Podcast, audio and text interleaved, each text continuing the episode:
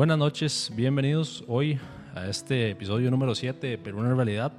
Un episodio que un montón de gente ha preguntado, ha esperado, porque hace rato queríamos tener por acá a una persona, eh, ya oficialmente una veterinaria, un veterinario que nos ayudara a aclarar un montón de dudas de las personas. Y hoy tenemos a Natalia Álvarez, una amiga de hace no sé cuántos años, con la que no nos veíamos hace rato, pero eh, creo que eso nos va a ayudar más bien en el programa para que haya un montón más de dudas y un montón más de temas que podamos hablar. Nati, ¿cómo estás? ¿Todo bien? ¿Todo bien? Sí, no, bien, muchas gracias por la invitación y por el espacio para hablar de algo que sé que nos apasiona mucho a los dos. Sí, de fijo.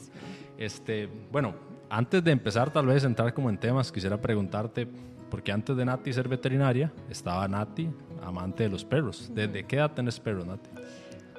Desde que tengo memoria, en realidad.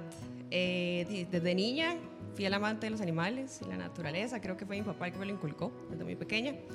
Yo era la típica chiquita que llegaba a una casa a meterse al patio con el perro, ¿verdad? O que si íbamos de viaje a la playa, llegaba con, no sé, renacuajos en una taza, cosas así. Yo era ahí bien, bien aventurera. Em, y en realidad, pequeñita, lo que quería, yo soñaba ser bióloga marina, ese era mi sueño, ¿verdad? Ok. Pero conforme pasaron los años y uno madura y demás, ¿verdad? Ya en el colegio y uno a ferias vocacionales y demás, fue que ya pues vi lo que era veterinaria, ¿verdad? Eh, y creo que, que, que esa, e, e, ese amor que tiene uno por los animales y a la vez decir cómo puedo ayudar, cómo me atrae la medicina, vamos a ver qué, qué poder hacer de mí, eh, fue cuando tomé la decisión de, bueno, no, creo que es veterinaria y bueno, la verdad es que fue de una buena decisión, estoy muy contenta con lo que, pues con la experiencia, con lo que es toda una aventura y, y que la verdad es algo que uno sigue aprendiendo todos los días, ¿verdad? Ok, buenísimo, Nati. Y hablando como ya tu experiencia como veterinaria, ¿qué es lo que más has trabajado? ¿Has trabajado con especies grandes? Porque por ahí vi que tenías un diplomado, ¿te has trabajado más con perros, gatos? ¿Qué ha sido como más o menos lo que has trabajado? Pues en realidad, vamos a ver, yo hice mi práctica profesional en medicina de caballos, digamos. este, entonces estuve con caballos por un tiempo, pero después de eso me enfoqué un poquito más en lo que fue clínica especies menores, animales de compañía, perros y gatos específicamente. Okay. Y bueno, también me fui un poco más del lado de farmacología y de investigación, que es ahorita lo que estoy haciendo un poquito más, pero actualmente en lo que ejerzo es en clínica de animales de compañía. Ok, buenísimo.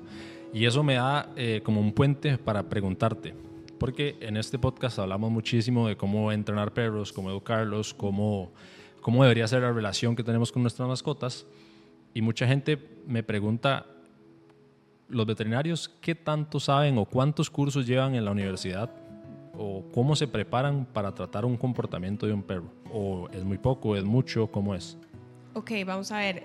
Primero que todo, curso específico de comportamiento no llevamos. Por lo menos basado ¿verdad? en mi experiencia y en lo que yo estudié, no llevamos. Sí llevamos un curso de bienestar animal, que así es como se llama, en el cual, vamos a ver, enfocamos el comportamiento, estudiar el comportamiento de un animal en lo que a nosotros nos interesa. Entonces, como veterinarios, ¿qué nos interesa? La manipulación del animal en la consulta, ¿verdad? Desde el momento en que entra el paciente a la consulta, tenemos que saber si es un paciente que está asustado, que está nervioso, que es agresivo, este, un paciente con dolor, cómo ese, este, ese paciente manifiesta, ¿verdad? Lo que está sintiendo en su, no sé, en su, manera de caminar, de sus ojos, sus orejas, etc. Entonces, cómo manipular el, paciente consulta. Además de eso, en más que ya como inclinándome un poco más en lo que es bienestar animal, eh, toda la parte de, este, de signos de estrés, ¿verdad? Que presenta el animal, más que todo en animales de producción, ¿verdad? Desde el momento en que van en el camión, a la planta de sacrificio, este, incluso en una granja, saber qué este, comportamientos puede presentar el animal que nos está diciendo estoy estresado, ¿verdad? Y pues tal vez ya yéndonos como animales en cautiverio, ¿verdad? O especies silvestres, lo que son las estereotipias, por ejemplo, en, los, bueno, aquí no tenemos zoológicos, pero este, lo que son los refugios, etcétera, eso también lo, lo estudiamos. Pero comportamiento en cómo educar a un animal, eso no nos lo enseña. Eso no es parte de un currículum de veterinaria, puesto que nosotros no somos entrenadores, ¿verdad? Nosotros lo que nos interesa es curar ese animal o aplicar prevención, ¿verdad? En ese animal para que no se enferme, etcétera. Pero, ¿qué es lo que nos importa? La consulta, por lo menos a mí, en mi día a día, la consulta, saber cómo manipular un animal, cómo agarrar un gato o cómo, eh, ¿verdad? Manipular un perro es muy diferente. Este, incluso cómo manipular un perro que ya sé que viene asustado y que muy probablemente me va a morder. O si más bien es un perro súper, ¿verdad? Amigable, etcétera. Eso es lo que a nosotros nos interesa y lo que aprendemos en la universidad, ¿verdad? eh, pero educar un animal ya eso es otro tema. Ok, no, y eso me parece súper interesante porque aquí es donde vamos a entrar con las preguntas, tal vez un poco con respecto a lo que le dicen los veterinarios a las personas y lo que se llevan a la casa y, y, lo que realmente hay detrás de esa información que se le da que muchas veces tal vez no se le comunica, como que, por ejemplo, tengo un cachorro, ¿verdad? Y el primer consejo que le da un veterinario es, hasta que no tenga esquema de vacunación completo, no saque ese animal de su cuarto, de su casa. ¿Por qué se, o sea, qué es lo que realmente puede pasar y a qué es lo que deberíamos de tenerle cuidado y por qué dan ese consejo? Ok, vamos a ver, creo que, que este consejo extremo, porque sí nos hemos ido un poco al, al, extremo y soy una de esas, lo, lo, reconozco, es desgraciadamente por el origen de sus cachorros. Muchas veces vienen de criaderos o ilegales o criaderos que no están en las mejores condiciones, este, en donde los dueños de esos criaderos van, compran su vacuna, no sabemos de, cómo se, cómo se, se, vino esa vacuna, de, la, de dónde se la hayan comprado a la casa, si vino realmente en su cadena de frío o no, ¿verdad? ¿Quién la aplicó? ¿Se la aplicaron bien? ¿La aplicaron mal? ¿Si solo aplicaron el diluyente? Entonces, no podemos asegurarnos, uno, si ese, si ese paciente está bien vacunado. Okay. Entonces, muchas veces nos llegan pacientes con un carnet de vacunas que ni tan siquiera tiene un número colegiado y ya uno sabe que no fue un veterinario que lo aplicó. Señal número uno de que mejor ¿verdad? Curarnos en salud. No lo voy a decir a este propietario, bueno, pongamos el refuerzo, vaya, váyase a una, un parque de perros, ¿verdad? Entonces, pero sí siento que es importante educar al propietario. No, nada más decirle encierro no puede salir, no. Uh -huh. O sea, un animal necesita socializar desde pequeño porque si no vemos esos perros que nunca socializaron hasta el año de edad y son perros pues, que no quieren socializar, perros bravos, este, perros que son súper territoriales con su propietario, ¿verdad? Entonces, lo que a mí sí me gusta siempre explicar es, ok, las vacunas, el esquema de vacunación, al igual que en un bebé, en un cachorro, o sea, tiene que cumplirse, uh -huh. o sea, es muy importante y no es que si le aplique una vacuna ya ese perro no se va a enfermar, no le va a dar parvovirus, no le va a dar distemper, no, eso no significa. Correcto. O sea, por algo tenemos que aplicar refuerzos vacunales, ¿verdad? Porque esa ventana de anticuerpos que va a ir creando el perro va a bajar, entonces uh -huh. ocupamos reforzar. Entonces, lo que a mí me gusta es explicar, ok, este perrito, eh, sí, en teoría ya le pusieron la primera vacuna, le vamos a poner la segunda. Esto lo va a proteger durante estos 15, 22 días para que no se enferme parvovirus, distemper, etcétera, pero depende de la, de la carga de patógenos, de agentes patógenos que desgraciadamente si está expuesto al, al, virus o al agente patógeno que él consuma, se puede igual enfermar, ¿verdad? Y son enfermedades que son mortales.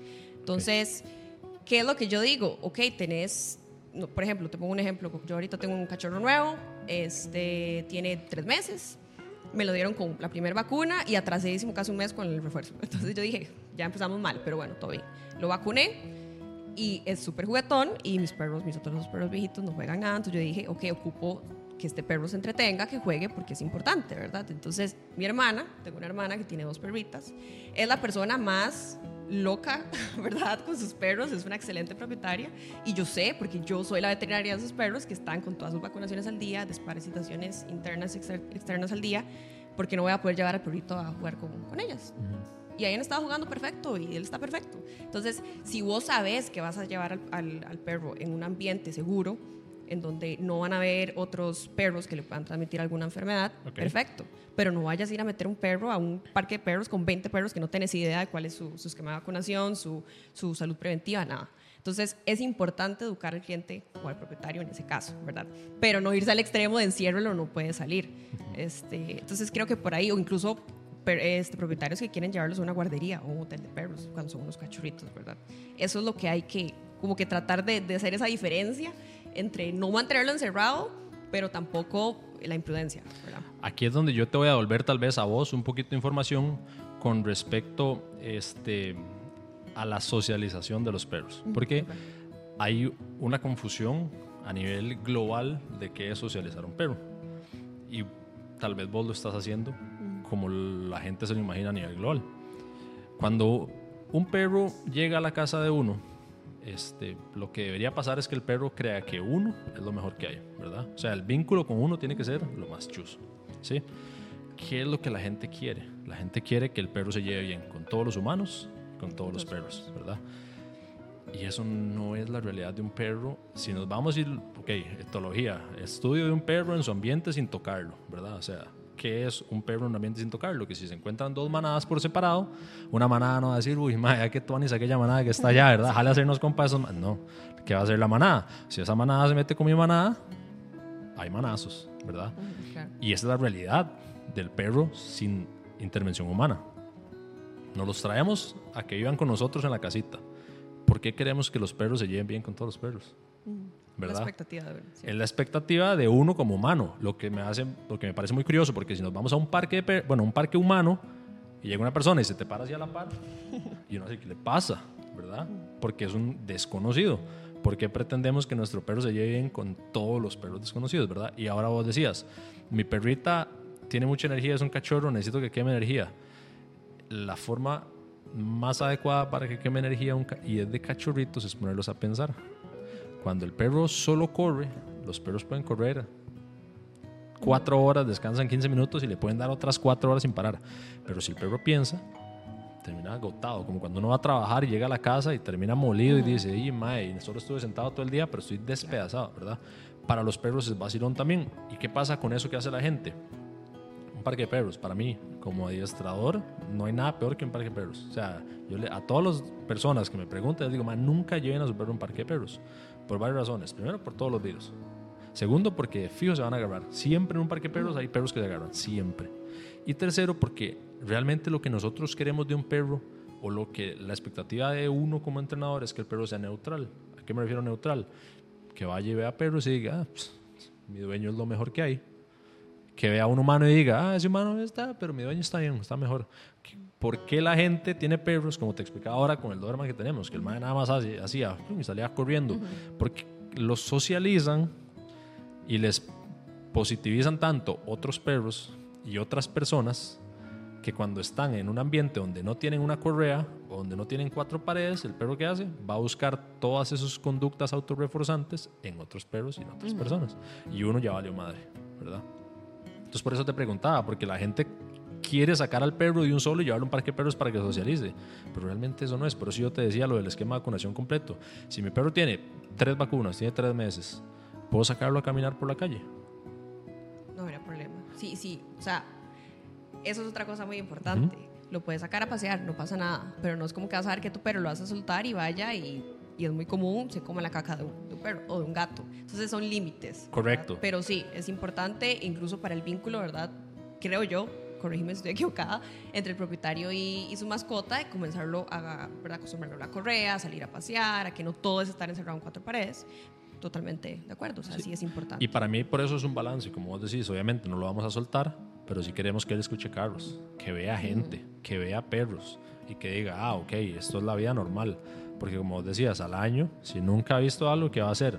Todas las señales diagnósticas, va a hacerse para, va a erizarse, va a ponerse para arriba, colita arriba, se va a poner nervioso, va a querer morder, porque asusto antes de que me asusten y empiezan a ocurrir todos estos problemas porque no los socializamos.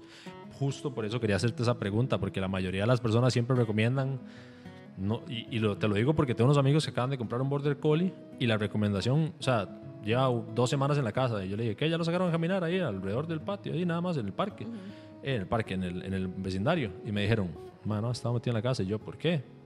Veterinaria me dijo que así era esto, esto y esto, ¿verdad? Entonces, justo, justo por eso te preguntaba. Este, otra cosa que para mí es súper polémica es el tema de la castración. Sí, eso es un tema bastante. Es, es polémico y es muy tabú también.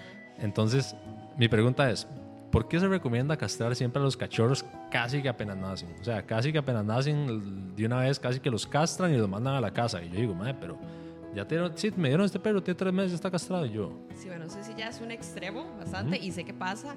Ahora, voy a defender tal vez un poco en lo que son cachorros que rescatan, por Correcto, ejemplo, ujú. eh, todo lo que son refugios y demás, uno se lo entiende, porque es la manera de, de esa persona que rescató de asegurarse que ese que si lo abandonan, desgraciadamente es una realidad, no va a ser una máquina reproductora, ¿verdad? Correcto. Y más un montón de sobrepoblación y un montón de, de- de perritos, ¿verdad?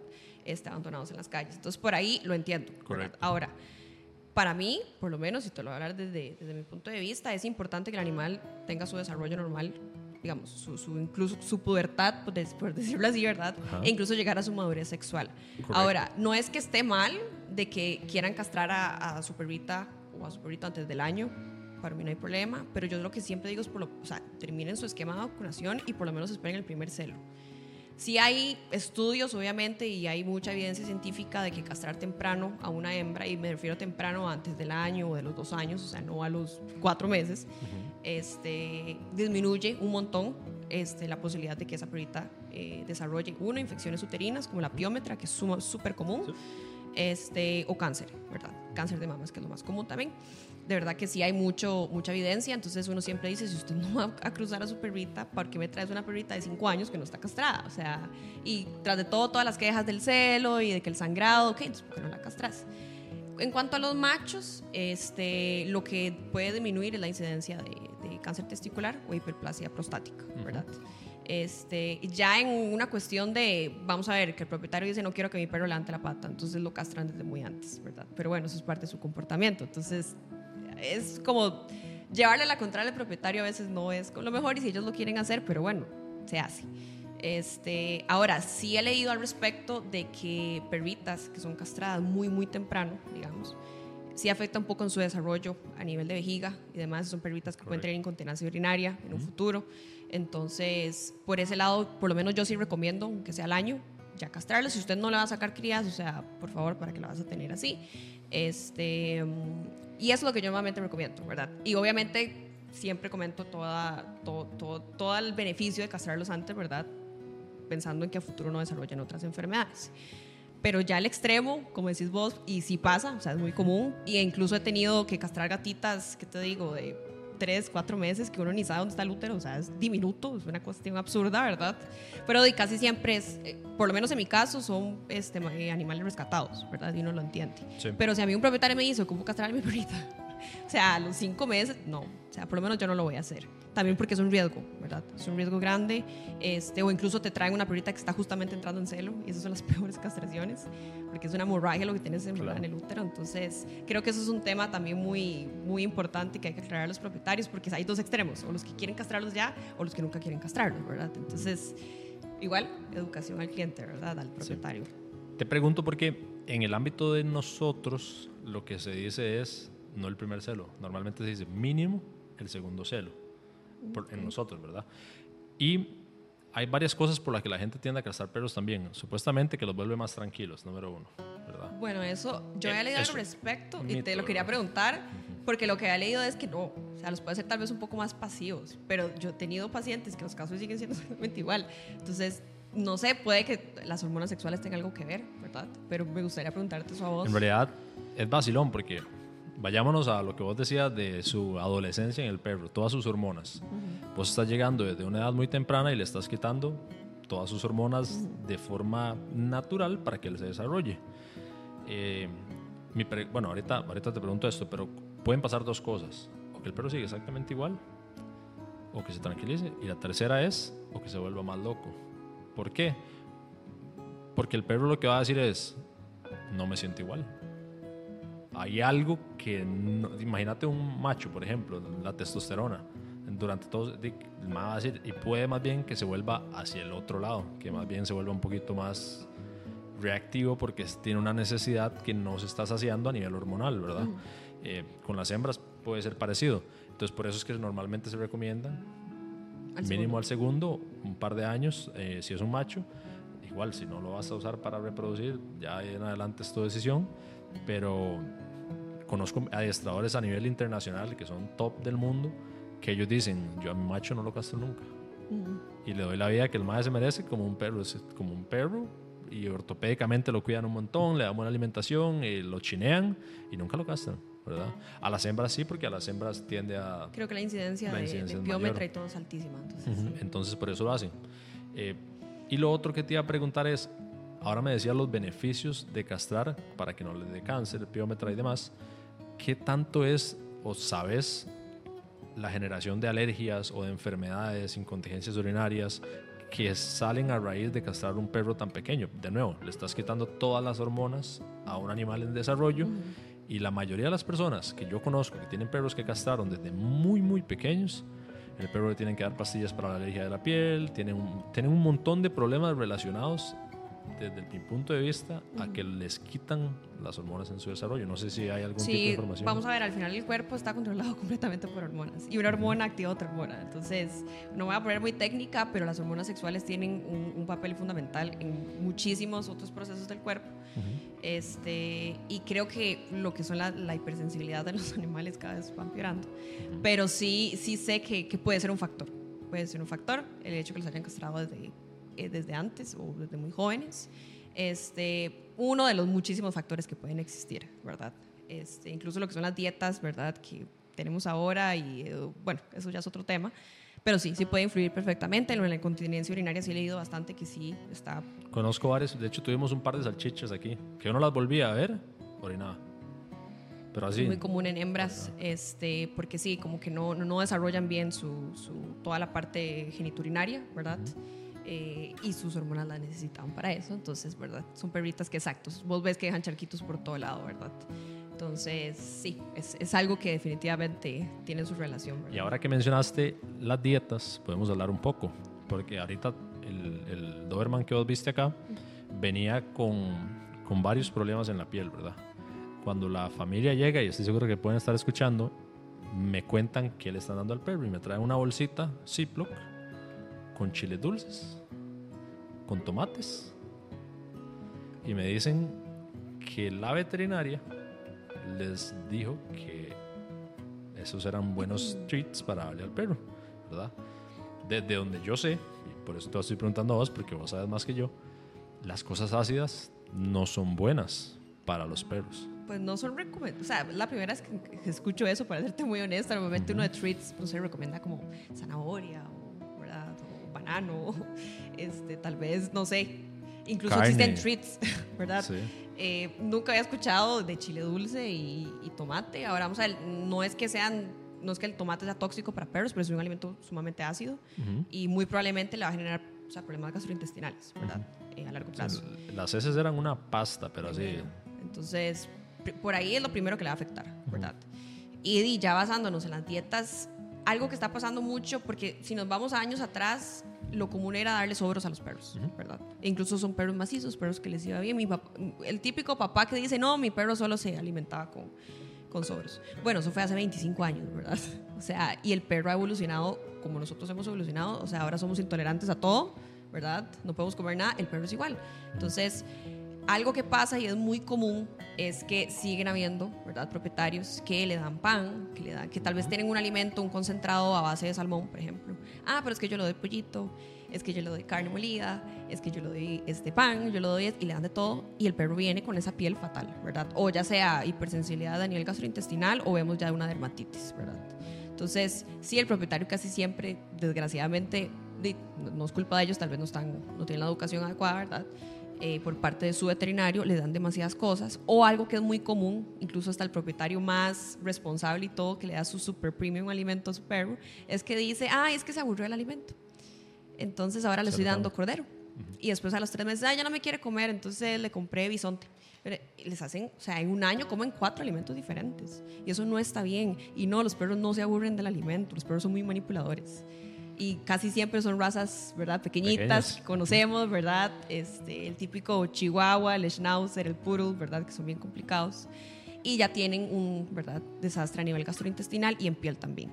Entonces, definitivamente la dieta es, o sea, un factor súper, súper importante y que puede desencadenar muchas alergias eh, conforme el perro va creciendo, porque al final es, es adquirido, ¿verdad? Tal vez el, un perrito nunca en la vida tenga por qué comerse un no sé, un bonete o un, ¿verdad? un baguette o lo que sea y desarrolló la alergia, ¿verdad? O que tal vez se hubiera podido mantener eh, solo con pollo, ¿verdad? Ah, no, pero le quisieron, eh, no sé, meter salmón, por ejemplo, y le dio alergia. Entonces, estas son alergias que tal vez siento yo no puede haber evitado y sí es muy importante eh, educar al, al, propietario por ese lado, ¿verdad? Y creo que también ustedes como entrenadores, ¿verdad? También recomendar, ok, qué treats les vamos a dar no sé ustedes normalmente qué es lo que utilizan. Yo trato a veces de impulsar mucho treats naturales. y no es que los treats comerciales estén mal, pero es que a veces se abusan, ¿verdad? Entonces, también explicar eso. Y en precio también. También, entonces también explicar por ese lado, nunca irse al extremo, nunca abusar de, de, esos premios que estamos dando, sean naturales o sean comerciales. Ya te voy a decir cuáles treats usamos, pero antes quiero que hablemos de la dieta raw. Está súper, súper de moda.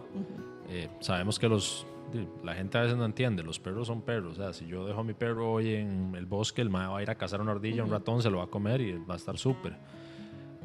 ¿Qué es la, o sea, cómo ves vos la dieta raw? ¿Es buena para los perros? ¿Qué, qué sabes? Mira, es buena cuando hay un profesional que sabe lo que está haciendo. Yo no voy a recetar una dieta de estas y hacerla yo, porque no sé, no tengo el conocimiento, no soy nutricionista veterinario. Tengo colegas especializados a quienes refiero a mis pacientes y, ok, hacerlo. Incluso con los colegas que trabajo he tenido perritos con, no sé, con alergias alimentarias muy fuertes, se, o sea, los refiero y se curan así. O sea, y sí se ha demostrado que, o sea, o incluso pacientes con problemas renales, eh, problemas, no sé, gastrointestinales, etcétera, estas dietas les ayudan muy bien, pero siempre bajo la guía de un profesional que sepa. Eso es lo que yo siempre digo, porque ahora es muy común que usted vea que ahora todo el mundo, que no son veterinarios, tienen marcas que, que venden ya incluso hasta alimentos cocinados, que es un tema también que siento yo que es complicado, eh, y alimentos crudos, y para mí el alimento crudo es, o sea, hay que saberlo manipular, porque está crudo. O sea, es, crecimiento bacteriano, o sea, hay que tener mucho cuidado. Más si es carne Entonces, exacto, exacto. Y, sí, puede ser beneficioso, te puede, le puede servir a tu mascota, pero informate bien y que tu veterinario, si no sabe lo que está haciendo, lo refiera. O sea, nada cuesta hacerlo. Y tenemos colegas muy buenos y muy capacitados en el país que lo pueden hacer. Y no tiene, o sea, es una dieta que perfectamente puede funcionar. Sí, sex, de acuerdo a lo que ellos nos capacitan a nosotros, ¿verdad? De que si le vas a dar dieta cruda, solo dieta cruda. O sea, no te pongas ahora que entonces le quieres dar concentrado, mezclado con la dieta cruda, y que, porque también te echas al perro, ¿verdad? O sea, esa no es la idea. Pero sí, es, es una opción y, funciona, eh, pero con, ¿verdad? con una persona calificada. Te pregunto porque del lado de los adiestradores, cuando uno se va como al lado de deporte, eh, para mí, lo que te explicaba ahora, normalmente uno en la vida son ejemplos. O sea, eh, uno va al gimnasio, de, la persona que le está asesorando en el gimnasio debería de tener un, tal vez una forma de ver su cuerpo que sea referente a lo que está haciendo en su práctica. Un nutricionista, algo parecido. Con el adiestramiento es parecido. Cuando yo veo a los mejores adiestradores del mundo y cuando veo a los mejores adiestradores de Costa Rica, ellos como que ya tienen como su forma de hacer las cosas, ¿verdad? Y uno, a mí que me encanta aprender, me quedo viendo cómo ellos le dan de comer a sus perros y los perros de esos madres son otro nivel, o sea, a nivel de pelo, a nivel de todo, o sea, esos madres están súper cuidados. Y ellos lo que le dan normalmente son carnes, aparte del alimento. O sea, le dan su alimento premium, pero cuando le van a dar treats para entrenar, lo que le dan es pollo cocinado en agua, listo, solo en agua. O le dan carne molida, solo en agua. O le dan hígado, solo en agua, ¿verdad? Pero la mayoría de las veces son carnes, ¿verdad? Eh, o que por allá le ponen vainica cocinada con zanahoria y carne molida. Sea, un picadillito ahí al perro, ¿verdad? Y generalmente sí van acompañados de carne, nunca van acompañadas de vegetales. Yo tenía entendido que los perros no son tan omnívoros como los seres humanos. No, de hecho no. Entonces, por eso cuando a mí me trajeron una bolsa de tomates, mi cerebro como que dijo, ¿qué está pasando, verdad? ¿Por qué están recomendando esto? Porque yo tenía entendido que las cosas ácidas despedazaban el estómago. Totalmente. No, hasta nosotros, ¿verdad? O sea, siento yo que a veces se nos olvida eso, ¿verdad? pero, pero sí, no, totalmente de acuerdo en eso. Y, y Daisy es que es, un depredador. O sea, por su naturaleza es comer carne. Y, y me parece súper bien que hagan eso, no veo el problema. Em, pero si ahora no hay muchas dietas en el mercado ya cocinadas, ya no estamos hablando de dieta cruda, sino cocinadas, donde usted ve que es pues, una bolsita que trae garbanzos, que trae zanahoria, que trae un montón de cosas. Con sazón completo y todo. Y no, de, verdad que a veces yo me pongo a pensar, ¿quién les permitió vender esto, verdad? Y, está bien, tal vez no, no tienen el conocimiento ni, ni, ni, la capacitación por parte de un, ¿verdad? de un colega o, de un nutricionista, eh, pero de eso es lo que se vende. Y desgraciadamente vemos nosotros los veterinarios en consulta, entonces a muchos perritos con mucha alergia o con muchas este, hipersensibilidades a nivel gástrico y demás, ¿verdad? Entonces, pero sí, o sea, tampoco hay que satanizar, se puede dar su, los hígados, ahora que mencionaste, es algo que yo recomiendo muchísimo a pacientes con erliquia, por ejemplo, este, o incluso e, esto que dices vos de treats de carne molida, etcétera, y al final eso va a poner al perro macizo, sano, siempre y cuando obviamente no, no tenga una alergia alimentaria, ¿verdad? Siempre es importante. No, y también, también cuidar de no irse al otro lado, porque también conozco gente que le da menudos ¿verdad? Sopita de menudos y eso tiene mucha grasa. Y cuando uno ve el perro, el mae está hecho un bodoque, ¿verdad? Entonces. O vamos a ver, el típico cliente que nos dice, ay, es que no quiere comerse el alimento solo y yo, se lo ha mezclado con algo, sí, todos los días con pollito y, ¿verdad? y verduras y todo. Y si no le pongo eso, no se lo come. Y por supuesto, el perro, los perros no son tontos, ellos saben lo que están haciendo. Pero entonces, ¿qué va a pasar? Que el perro no te va a querer comer, se va a generar una gastritis. Y, de hecho me parece súper gracioso porque yo veo en, en Instagram, ¿verdad? Estos reels de que dicen, ay, no, quise comer por tres días y mi mamá me llevó al veterinario y es porque simplemente no me dio la gana y yo quería pollo. Y pasa, o sea, el perro es muy manipulador. Tengo una historia de, un, de unos conocidos que tenían un bulldog que los manipulaba a tal nivel que el mae no les comió nada hasta que le dieron leche condensada. Puede ser, pues. O sea, y uno dice, mae. Pero ¿quién es el culpable? Correcto. Nosotros, al final. O sea, Vamos a saludar a un par de personas ahí en el chat que están escribiendo, a Dani y a José Wolf, y nos hacen una pregunta para Nati. Dicen que, ¿cuáles son los errores más comunes de dueños que terminan incurriendo en emergencias médicas? Ay, Dios mío. Bueno, eso, es que hay tantas cosas, pero es una muy buena pregunta. Vamos a ver. Primero, el típico, mi perrito está vomitando o tiene diarrea y uno pregunta, bueno, llega un paciente deshidratado completamente, con una diarrea hemorrágica fuertísima. Este, y uno pregunta cuánto lleva así y te dicen como cinco días. Ok. Tal vez pudo haber sido una indiscreción alimenticia, por ejemplo, nada más. Y el primer día lo hubieras podido llevar, se iba su perrito tranquilo a la casa con su tratamiento y ahí hubiera estado. Ah, no, pero llega un perro ya tal vez con un clostridium, por ejemplo, en, el intestino, ya está grave, lo tenemos que dejar internado. ¿Qué pasa? Es muy común, producto de una indiscreción alimentaria. Eso es súper, súper común, ¿verdad? Este, pasa muchas obstrucciones intestinales, casi siempre en perritos. Con eh, Con medias, con juguetes, jocotes, eh, súper común.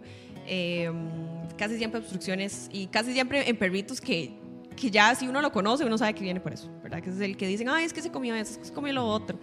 Súper común, ¿verdad? Este, vamos a ver, es que hay tantos este es, es, muy triste, pero pasa y es muy común. Este, el típico perrito viejito que llega con dificultad respiratoria, ¿verdad? Eh, un perrito de 10, 11 años, y uno les pregunta, ok, ¿cuándo fue la última vez que lo llevaron a un veterinario? Ya uno sabe desde que lo va a entrar que es un problema cardíaco, ¿verdad?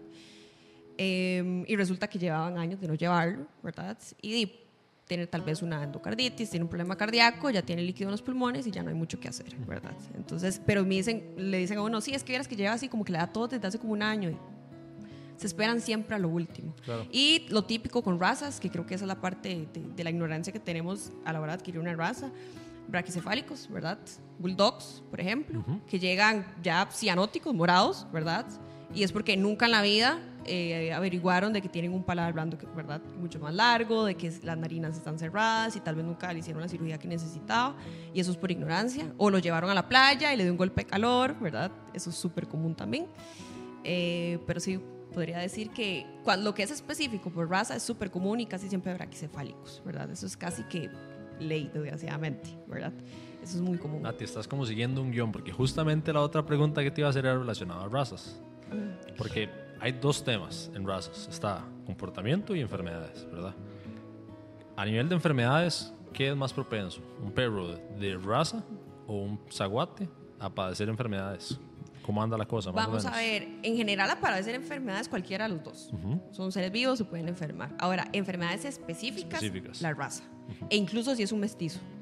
O sea, si a mí me entra, no sé, un boxer, ¿verdad? Un boxer mestizo, ya yo sé que muy probablemente va a tener uno, problemas, ¿verdad? De, de raza braquicefálica, o dos, osteosarcomas, problemas articulares, etcétera. Porque aunque sea mestizo, no puedo descartarlo, ¿verdad? Este, y de nuevo, con, con, el mismo ejemplo, los braquicefálicos, todos los pug, los bulldog, los bulldog francés, los boston terrier, ya uno sabe que es obviamente sus problemas respiratorios siempre pueden existir, ¿verdad? Y más que un zaguate, claramente. Este, lo que estábamos mencionando ahora de razas pequeñas muy, este, muy predispuestas a padecer alergias, los Shih Tzu, súper común, los Poodle, los Schnauzer, eh, sin embargo, he tenido zaguates con buenas alergias alimentarias también. Pero, pero sí, siempre por raza hay enfermedades muy específicas, ¿verdad? Entonces, obviamente, por eso es que casi siempre decimos que el zaguatito no se enferma, pero eso es mentira. El zaguate sí se enferma, sí requiere su esquema de vacunación, su medicina preventiva, todo. Porque igual tengo perritos que son mestizos y complicados, ¿verdad? Te preguntaba porque a nivel de comportamiento es al revés. A nivel de comportamiento, los mestizos o los aguates son los que tienden a presentar más casos de problemas de comportamiento. Eh, las razas no, pero dependiendo de la raza, ¿verdad? Porque hay muchas líneas de cómo se crían perros. Eh, están los que se crían para show o para belleza, que ahora son la mayoría que están de moda. Los salchichas arlequines que se ven preciosos, este, los pastores australianos, Blue Merle y los Border Collie y toda ahora. Y, y, qué pasa? Que entre más los cruzan para ser bonitos, eh, más bien lo que pasa es que cruzan al que tiene el mejor pelo con el que tiene mejores ojos, pero no se fijan en el comportamiento. Entonces, ¿qué pasa? A nivel genético, y tal vez vos no me vas a dejar mentir, la cantidad que se arrastra de generación en generación es muy alta de cómo son ellos como perros.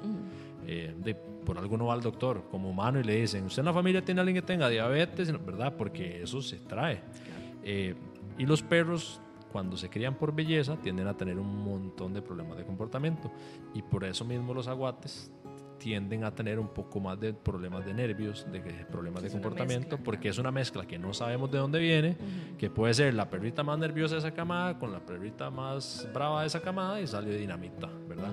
Y eso es lo que la gente que va a adoptar zaguates o que tiene zaguates tiene que entender también, que no es que te va a salir malo, puede que te salga el perro y que sea mejor que cualquier perro de raza a nivel de, de este, estabilidad ambiental, pero puede que no. Como los salchichas y como todos esos perritos chiquititos que se han creado para verse bonitos, ya ellos genéticamente su estabilidad ambiental es pésima. Y uno los ve de que están chiquititos. Es más, escuchan un, no sé, una botella con piedras caerse y les da un infarto a los madres, ¿verdad?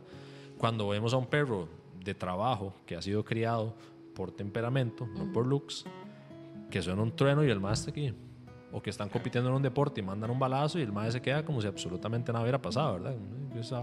Entonces te preguntaba justo por eso, porque a veces la gente tiene, tiende a decir, ma, yo solo adopto porque los aguates no se enferman, porque los aguates, ¿verdad? Pero se comen la bronca a nivel temperamental. Y luego compramos un perro de raza, pero igual viene con un montón de enfermedades de su raza y hay otros por allá que son los que la gente no quiere tener en su casa porque son bien demandantes, que son los perros de trabajo, que ellos sí están criados por temperamento.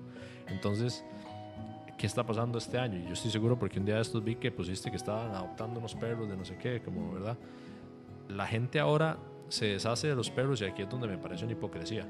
La gente se deshace de los perros como si nada. Dicen que los aman y tienen un perro y dice, ah, no, es que sí es muy grande, ya no lo puedo tener lo dan así.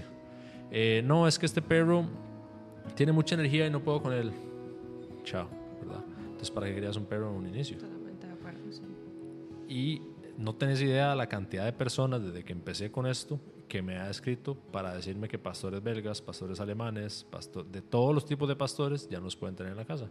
Justamente porque los compran, porque en Google dice que es el perro más inteligente y lo llevan a la casa, lo tienen tener viendo Netflix a la par y el perrito necesita otras cosas, ¿verdad? Entonces justamente por eso te preguntaba, este, aprovechando que trabajaste con caballos, la gente a veces con los perros como que los pone en un lugar idílico donde no quiere que nada malo le pase, que el perrito no tenga estrés, ¿verdad? Entonces no le quieren usar correa, no le quieren usar slingas, no le quieren usar collares de picos, no le quieren usar elect, no le quieren usar nada.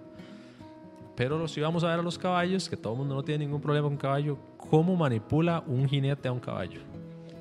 Mira, creo que ahí lo primero que hay que recalcar es la naturaleza del animal, ¿verdad?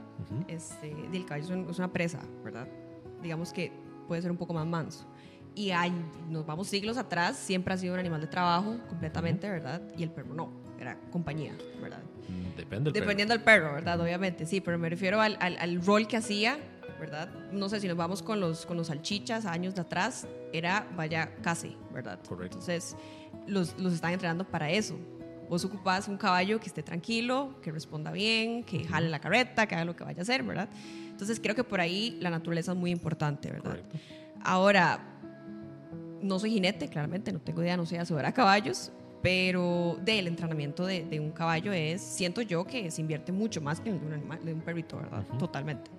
Em, además de que obviamente ya lo traen, pero Dave, vos ves, em, no estoy muy de acuerdo, pero vos ves en los topes eh, y sí andan sus, sus caballitos y todo muy bien entrenados, pero exacto, andan con su freno, ¿verdad? Eh, y como decís vos, de guarda un perro ponerle un, no sé, un collar de ahorque. Este, de ahí. No sé si será hipocresía o no, la verdad, porque también estamos viendo entonces a la gente que está en contra de los topes y que publica todo en redes y que el tope y que las corridas, pero tienen a ese perro, ¿verdad?, que no lo llevan al veterinario hace cinco años. Entonces uno no sabe, ¿verdad?, por ahí la hipocresía uno no sabe. Pero definitivamente la, la parte de crianza es muy distinta y creo que una de las razones es el hecho de que el caballo te está produciendo dinero, tal vez, ¿verdad?, para muchos productores al final, o si crías caballos, este, estás, eh, no sé, vendiendo el vientre porque quieres vender el, potro, eh, o si son animales ya de trabajo, trabajo, di, es lo que le está llevando a su familia de comer, ¿verdad? Entonces, eso, a entrenar un perro, que simplemente quiero que haga caso, que no es como que me esté dando de comer en la casa, también debe ser un punto que considero yo de ser tal vez importante. Pero, o sea, la naturaleza de crianza de ambos es totalmente diferente. O sea, como te digo, no soy hacedora de caballos ni soy entrenadora, pero definitivamente es otra cosa. O sea, sí, te preguntaba por lo que hablabas del freno, más que todo. Porque definitivamente la naturaleza es diferente. Hay perros que son de trabajo y hay perros que son de compañía. Pero si vamos a la Federación Internacional, bueno, Federación Cano, Cano, Canófila ajá, Internacional, ellos tienen 10 categorías de perros. Creo que ya metieron una oncea, no me acuerdo, pero tienen 10. Y solo hay una que es de compañía. Todos los demás nueve categorías no son de compañía. Todas tienen una función zootécnica para los que están hechos los perros, ¿verdad? ¿Cuáles son los perros de compañía? El Schnauzer en miniatura, el Chihuahua, el Bulldog francés, el Pug, los perros chiquititos, solo esos. Después de absolutamente todos los demás tienen una función zootécnica. Están los pointers, están los hounds, están los tekel, que son los salchichas, están los pastores, están los retrievers, todos tienen una función. Entonces, si realmente nos fuéramos sin hipocresía a decir, quiero un perro para que me acompañe en la casa, hay como cuatro o cinco razas que uno podría elegir, ¿verdad? Y todas las demás que la gente se lleva a la casa, no son para ser de compañía. Es que ahí es donde está justamente. Entonces, ¿qué pasa? Uno en la red ve el, y ponen, uy, no, el mejor dueño de la historia. Un mae hay unas gradas y un pastor alemán no puede subir las gradas. Entonces el mejor dueño de la historia alza el pastor alemán y se lo lleva para arriba las gradas. El mejor dueño de la historia. Y por allá aparece un comentario de una persona que dice, pero ese pastor está hecho para que me proteja. O sea, la función zootécnica y la razón por la que se cría ese pastor.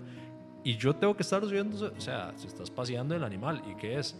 Que le generamos tantos problemas mentales al perro por no querer poner la correa, por no querer la arcadora, por no querer poner lo que sea, y nos paseamos en el temperamento del perro y luego llegamos de hipócritas y decimos, no, es que mi perro no, por eso te preguntaba los caballos, porque los caballos le ponen un freno y todo el mundo anda montado ahí, qué lindo ir a cabalgar y nadie dice nada de que el caballo ande un freno, ¿verdad?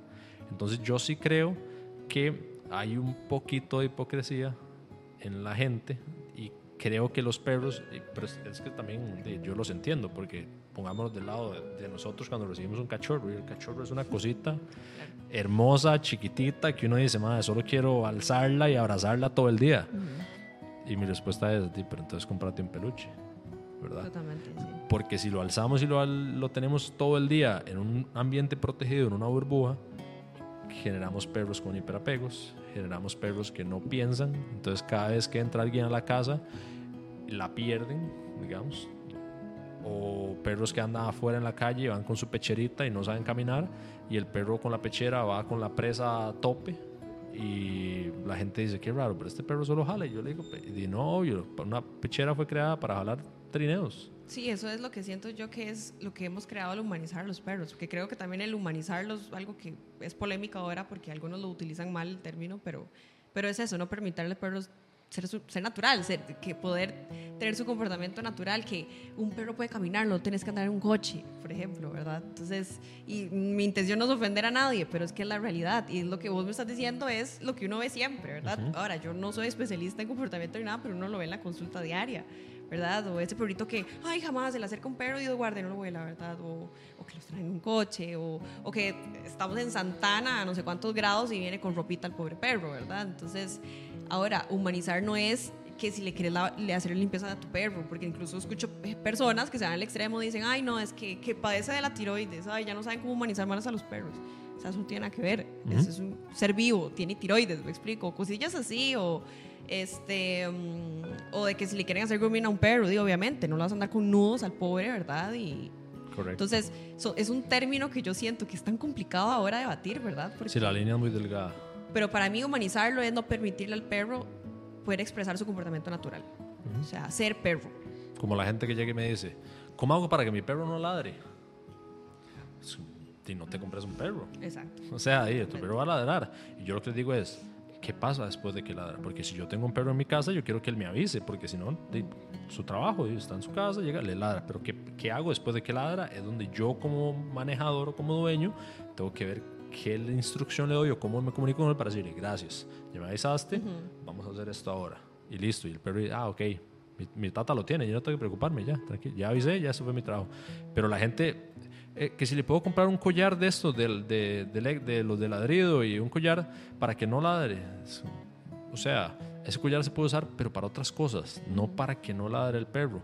Eh, y, es, lastimosamente en redes es muy fácil caer en el entrenador que es solo positivo, que eso no existe, y lo voy a seguir reiterando cada vez que pueda en la vida, tanto los humanos como los perros estamos expuestos a estrés todos los días. Y el que me diga que no es un jetón. Y el que nunca está expuesto a estrés, cuando lo ponen ante estrés, la pierde. ¿verdad? Que es lo que nos pasa a los humanos cuando, ojalá, si nuestros papás de chiquititos nos quieren tener una burbujita y luego nos ponen en un ambiente, explotamos. Lo mismo con los perros, lo que hablamos al inicio, de que si el perro no sale, lo ponemos afuera, el mal la va a perder porque no sabe que son este montón de estímulos que están pasando. Vamos a saludar a un par de personas y otra pregunta ahí por ahí. Nos saludan desde la Patagonia de Argentina. Saludos, Alejandro. Eh, dice, pregunta, tengo un caniche mediano. Ella hace mucho caso. Pide salir a hacer sus necesidades, se para en la puerta para que le abran y rasca la puerta para entrar. Y mi, y mi perra no es estética. No ladra por cualquier cosa. Le pregunto, ¿es normal ese comportamiento? Eh, voy a tomar esa pregunta yo. Sí. este es normal que el perro avise cuando tiene una necesidad. Es súper, súper normal. Hay perros que llegan y agarran la correa y se la llevan al dueño, como diciéndole, ya, ya, o sea, ya, estoy aburrido. Porque los perros llegan a ser tan buenos en su rutina que si un día uno no les da lo que están acostumbrados a que les den, los más dicen, pero ¿dónde está la vara? ¿Dónde está la vara? Entonces, si ella te rasca la puerta, muy probablemente es que sabe que tiene que ir a hacer algo afuera y es bastante, bastante normal. No me extraña en absoluto. Ahora me estabas contando que tenés un perrito nuevo. Sí. ¿Vos crees que la Nati de los perritos chiquitita es diferente después de haber sido veterinaria criando a este nuevo cachorro? ¿O crees que tu parte de conocimiento está muy parecido a nivel de cómo criar a tu perrito?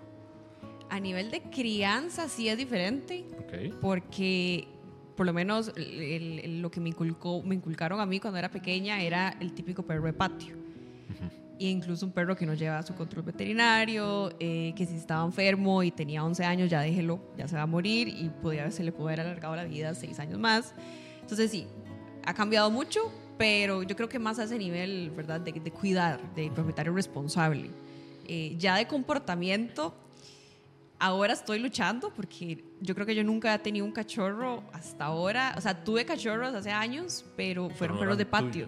Exacto, eran perros de patio. O sea, ese cachorro estuvo desde el día uno en el patio. Yo no sé si lloró, si hizo sus necesidades, estuvo en el patio. Entonces no, no me tuve que estresar por eso. Aprendió de los demás, salíamos todos juntos. O sea, además de que yo era una niña, ¿verdad? Para mí eso era lo normal. Obviamente ya uno crece y ahí tanto como adulta y también ya ahora como profesional, yo digo, no, es diferente, a mí me gusta tener a mis perros adentro con su acceso a su jardín y demás, pero ahora con este cachorro estoy luchando y ahora te comenté porque llevo tantos años acostumbrada a tener perritos tan independientes, digo yo, ¿verdad? De que salen a hacer sus necesidades, que salimos a caminar perfecto, ya se saben su rutina y ahí este niño es un terremoto, ¿verdad? Entonces, obviamente se orina por todo lado eh, durante la noche y no es como que yo me pueda levantar al día siguiente y regañarlo, no tiene sentido. O sea, eh, de tengo que limpiar y todo y decir, de tener paciente hasta que aprenda a ir afuera. Pero entonces yo ahora me pregunto, ¿será que en algún momento va a aprender? Por más que vea a los otros yendo, porque así en plena luz del día está la par mía y él decide orinarse a la par. Entonces es, es retador, o sea, de verdad que es retador y muy frustrante. Dios guarda yo con bebé, ¿verdad? Este, entonces, de verdad que, o sea, por más que sea veterinaria, no es como que tenga el conocimiento para criar un cachorro. O sea, ahorita estoy que no sé qué hacer eh, y de fijo que te voy a pedir ayuda porque de, verdad que, y si yo me siento así, no me puedo imaginar cómo se sienten muchos propietarios, ¿verdad? Con su primer cachorro o incluso si siempre tuvieron perritos ya adultos, ahora que tengan un cachorro, de verdad que es, es, un tema complicado. Ok, dijiste una frase que me llamó mucho la atención y es, yo no sé si él va a aprender, ¿verdad? Y ese es el error de muchas personas cuando tienen un perrito, creer que él va a aprender. ¿Qué es lo que debería pasar? Que hay que enseñarle. Que hay que enseñarle. Pero lo difícil, por, ejemplo, por lo menos en el tema de, la de los orines y de sus necesidades, es cómo le enseño. Si es de noche, está dormida, no puede hacer nada, ¿verdad? Y aquí vamos a entrar a otro tema polémico porque a la gente nunca le gusta y yo soy fiel creyente y siempre lo voy a decir y de nuevo, todos los adestradores del mundo y toda la gente que tiene los mejores perros que yo conozco entrenan a sus perros para que duerman en un kennel en una transportadora. Y cuando están pequeñitos sirve un montón. ¿Por qué? Les dan de comer ahí, ellos viven ahí en las noches y el perro es limpio por naturaleza. Ellos no van a cagar y orinar donde comen, por ejemplo. Entonces, ¿qué pasa? Si uno lo tiene en su kennel, está la noche en el kennel, apenas uno abre el kennel, pone la correa o le abre y va directo al patio. Entonces, ¿qué pasa? Que uno no deja o no le permite al perro fallar. ¿Qué es lo que está pasando? Que muchas veces le echamos la culpa al perrito de que él no aprende o él no sabe y nosotros estamos poniendo al perro en una posición donde dejamos que él falle. Y, y esta es la hora que decías yo con un bebé. La gente, cuando uno le dice, meta a su perro a una transportadora o a un kennel, dice, jamás. O sea, yo no voy a meter a mi perro jamás ahí.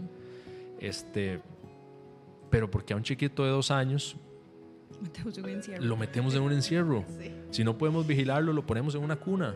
O sea, ¿y por qué al perro no? Por eso yo te decía que el perro para mí está así, sobre todo, porque a un chiquito, si el man va a cruzar la calle y lo puede atropellar, yo le agarro la mano y le digo, hey, no, vea, pero a un perro no se le puede explicar como a un humano. Entonces, ¿qué hacer? Hey, no, con la correa y lo corregimos, ¿verdad? Entonces, ¿por qué dejamos que nuestros perros fallen? Y es lo que yo siempre digo. Una vez, bueno, con Jimmy nos pasó que ella me decía un día, como, no, ¿por qué no lo dejamos en el patio? Tranquilo. Yo le decía, eso es pura ansiedad. Si usted deja un perro en un patio, es pura ansiedad. Y usted cree que le está dejando un espacio súper bueno para que él se entretenga y lo que está haciendo es un kennel gigante. Pero un kennel gigante con ansiedad. ¿Por qué? Porque un perro dice, uy, ma, esa planta se ve demasiado buena para morder. Uy, ma, esas piedras están demasiado, uy, voy a hacer un hueco aquí o me quedo tranquilo. No, no voy a hacer. Y empiezan tantas, tantas cosas a pasar en la cabeza que se, genera ansiedad. Mi dueña no está, no sé qué hacer, hago un desmadre. ¿Verdad? Si lo dejo en un kennel, él dice, me duermo. No tengo nada que, no tengo nada que hacer. Me relajo, me duermo. Le creo independencia. Estoy trabajando en la casa, en su kennel, lo digo que pase a su kennel, le doy un huesito para que se entretenga y diga, ah, ok, estar solo aquí está Tony también, no pasa nada, le creamos independencia. A los perros las mamás los rechazan a los 5, 6 meses, las mamás empiezan a rechazar al cachorro y nosotros llegamos y lo tenemos aquí todo el día. ¿Por qué después no podemos dejarlo en la casa sin que él me haga un desmadre? Porque nunca le generamos esa independencia que en la naturaleza se lo hubieran generado, porque si no se muere, porque si él no es independiente, se muere en la naturaleza. Entonces, ese tipo de cosas son los que a nivel conductual uno trata de ayudarle al perro un poquito. Ahora me están haciendo una pregunta para vos ahí en el chat y dicen, ¿qué es lo más complicado o feo de ser veterinaria? Ay, Dios mío. Lidiar con los clientes, ¿no? No, no, vamos a ver. Eh, obviamente es, un hecho que uno, los que estudiamos esto, pues tenemos una pasión grandísima por los animales. Y sí, amamos a los animales, por más cliché que sea. Pero sí, nos quemamos las pestañas estudiando medicina, ¿verdad? Y es muy duro. Y me imagino, no quiero hacer la comparación con medicina humana, ¿verdad? Obviamente, pero es muy duro perder un paciente o, o saber que tenés un paciente que si hubiera tenido un propietario responsable no estaría en esta situación y no se te va a morir y que muy probablemente te van a echar la culpa, ¿verdad? Entonces, para mí ese es el, reto más grande, eh, porque no solo somos médicos, sino que muchos colegas son administradores de una clínica y tienen que vender, ¿verdad? Entonces, cuesta mucho cuando viene un propietario, quieres que le salve a su perro, pero no quiere pagar, ¿verdad? Porque vos estudiaste por vocación y te empiezan a tirar y a tirar y a tirar y eso, o sea, duele. O sea, es algo que, y yo sé que a mis colegas les afecta y no sé si, si sabían este, este dato, pero eh, la, o sea, la incidencia de suicidios en veterinarios es altísima, ¿verdad? Y de verdad porque siempre nos están culpando por algo que le pasa a un animal y no es nuestra culpa, ¿verdad? O sea, que podemos equivocarnos, por supuesto, somos humanos, podemos cometer errores en un diagnóstico, pasa. Pero vos me lo trajiste una semana después de que venía vomitando y con diarrea, porque va a ser mi culpa si tal vez no supe que era un virus y no una bacteria, por ejemplo. Entonces, creo que esa es la parte más difícil, sentir que es culpa de nosotros, ¿verdad? Y sentir de que no pudimos hacer más, porque el problema es que si empezamos a hacer más por esos animales, bueno, está bien, déjemelo, yo me hago cargo, está bien, no le voy a cobrar, de, es lo que, lo que nos da de comer, ¿verdad? Y también mal acostumbramos al cliente, y por eso es que siguen llegando y siguen llegando y siguen llegando. Entonces, para mí eso es muy frustrante, de verdad que es un burnout increíble y de hecho yo ya no me dedico a clínica, a clínica, ya no trabajo en clínicas porque es demasiado frustrante. Y creo que por otro lado, ya dejando al lado de eso, eh, las eutanasias es, es, algo bastante difícil. Eh, y no tanto por el hecho de que estás poniendo a descansar a un animal, porque tal vez necesitas ese descanso y qué dicha, ¿verdad? Sino cuando uno llega y uno ve un animal que uno dice cómo este ser está viviendo todavía. Es una injusticia. Entonces, creo que esas son como las dos cosas más, por lo menos para mí, que han sido más difíciles en mi carrera. Súper buena la respuesta. Yo creo que la idea del episodio con una profesional como vos era no, no como exponer que los veterinarios no saben de comportamiento de perros, sino primero que las cosas que los veterinarios hacen no lo dicen de mala fe, por lo menos la mayoría, ¿verdad? ¿Por qué? Porque lo dicen desde su conocimiento y tratan de hacer normalmente lo mejor que pueden por los pacientes que están teniendo, pero eh, si tenemos problemas de comportamiento, yo creo que lo más responsable también es preguntarle a su veterinario si ellos tienen algún título o tienen algo que sea coherente con lo que te están recomendando, ¿verdad? Y yo lo que le digo a la gente es, o sea, todos tenemos sentido común. Si usted recomienda algo que en su cabeza usted dice, ma, esto no tiene sentido, busque otra referencia, vaya a preguntarle a otro veterinario, vaya a preguntar, o sea, eso se hace tanto en medicina humana como en medicina de animales. O sea, de nuevo, yo no creo que los, los veterinarios hacen nada de mala fe, pero sí creo que muchas veces hacen comentarios o, o, aseguran o hacen aseveraciones muy graves de cómo tratar un cachorro cómo, y no tienen tal vez el conocimiento que, de que otros profesionales en Costa Rica sí tienen. Y en Costa Rica hay muchísimos profesionales muy buenos con perros y hay otros que son pésimos, ¿verdad? Entonces, como pueden haber doctores malos, veterinarios malos, hay un montón de adestradores malísimos. Y por eso ahora me decías, cuando vos te preguntan a quién referís, no es nada fácil. No, porque realmente, y esperan que sea un colega, ¿verdad? Y vamos a ver, yo no conozco entrenadores, o sea, es algo que nunca he tenido la oportunidad. Y creo que ahora que, que ya he hablado con vos y he conocido un poco más al respecto, es algo que deberíamos de tener los veterinarios siempre en nuestra lista de, ¿verdad?, de especialistas. Eh, porque hay algo que aclarar, no somos todólogos, ¿verdad? Hay que referir, ya estamos este, avanzando mucho, por dicha, en lo que es medicina veterinaria, especialistas, hay que, hay que saber, ¿verdad?, este, delegar muchas cosas y no siempre van a ser colegas. Entonces creo que, que por, en, este caso, definitivamente un entrenador es algo que, en lo que podemos delegar muchísimas veces. Eh, porque yo sé que el cliente a veces espera que uno sepa, ¿verdad? Y ahora te comentaba que hasta una amiga me dijo, pero ustedes no es que tienen que saber eso. Y yo, no, ¿por qué habría yo de saber eso? O sea, un médico general no, no es psicólogo, me explico. Entonces, este, creo que sí es muy importante que como, como veterinario sepamos, ¿verdad?, referir a, al profesional. Sí, y es súper delicado porque lo mismo como te echan la culpa a vos de que un perrito se murió, un gato o que sea, con los entrenadores también es delicado porque la gente, las, los perros que han estado entrenándose acá, yo creo que me, me entrevistan como 800% más de lo que me entrevista el, mi trabajador actualmente. O sea, la entrevista, tuve cinco entrevistas, yo creo que duré más hablando con la muchacha del perro ahorita.